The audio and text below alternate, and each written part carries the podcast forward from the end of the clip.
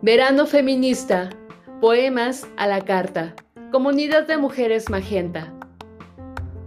La risa de las mujeres incendia los salones de la injusticia y las falsas evidencias arden en un hermoso resplandor blanco.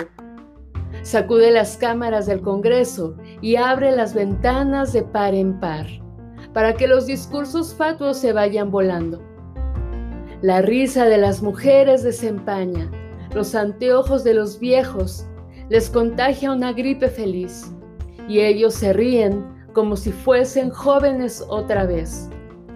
Los prisioneros en sus mazmorras imaginan que ven la luz del día cuando recuerdan la risa de las mujeres.